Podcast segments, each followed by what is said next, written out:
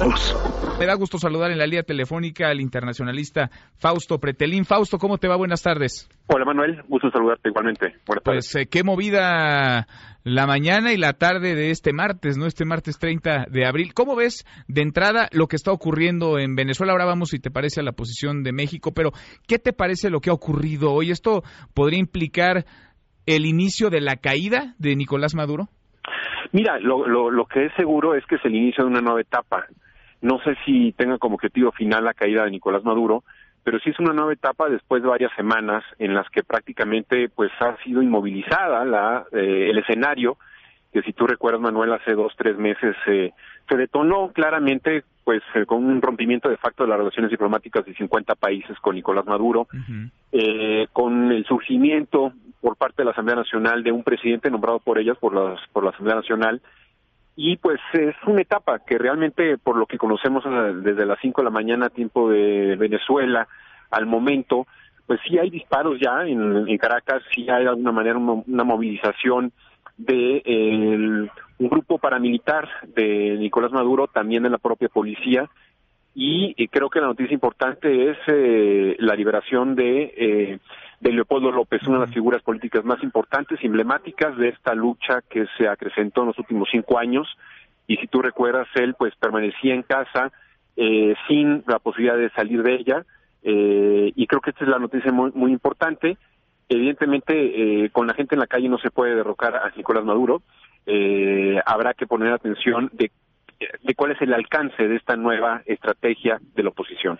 Sin duda. ¿Qué te parece la posición de México? La postura de nuestro país nos la compartía el subsecretario para América Latina y el Caribe. No se mueve, ellos siguen pidiendo diálogo y mantienen la neutralidad de México en este caso. Bueno, yo creo que cada vez es más distante de la realidad, Manuel. Es decir, eh, la situación en Venezuela en los últimos cinco años ha sido muy grave, la situación económica eh, igual, y creo que la postura de México pues eh, sería muy deseable en otros escenarios en un escenario de hace dos años, cuando todavía en la Asamblea de la OEA en Cancún se hablaba de diálogo, cuando todavía se hablaba de diálogo en la República Dominicana.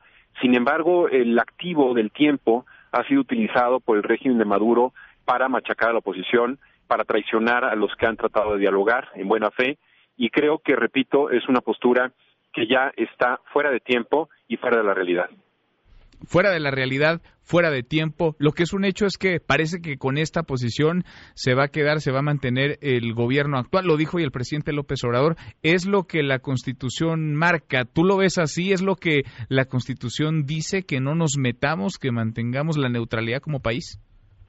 Mira, eh, repito, yo creo que la, Constitución también en Venezuela eh, marca otras eh, otras tendencias o marcaría otros escenarios de los que está viviendo actualmente Venezuela la Constitución marcaba un referéndum revocatorio, no lo cumplió Nicolás Maduro. La Constitución marcaba unas elecciones eh, libres eh, y vigiladas por, la, por, observadores internacionales, no lo cumplió Nicolás Maduro. Yo creo que ajustarse a la Constitución, repito, es legalmente eh, muy, muy, muy importante.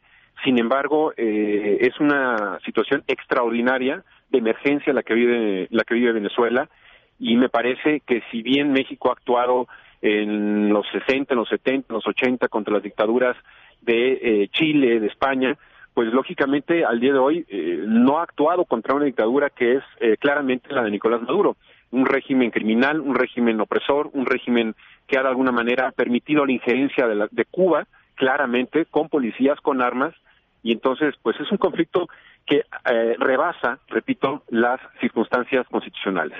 Bien, pues seguimos desmenuzando y analizando el tema. Fausto, gracias como siempre. Un abrazo, Manuel. Otro de vuelta.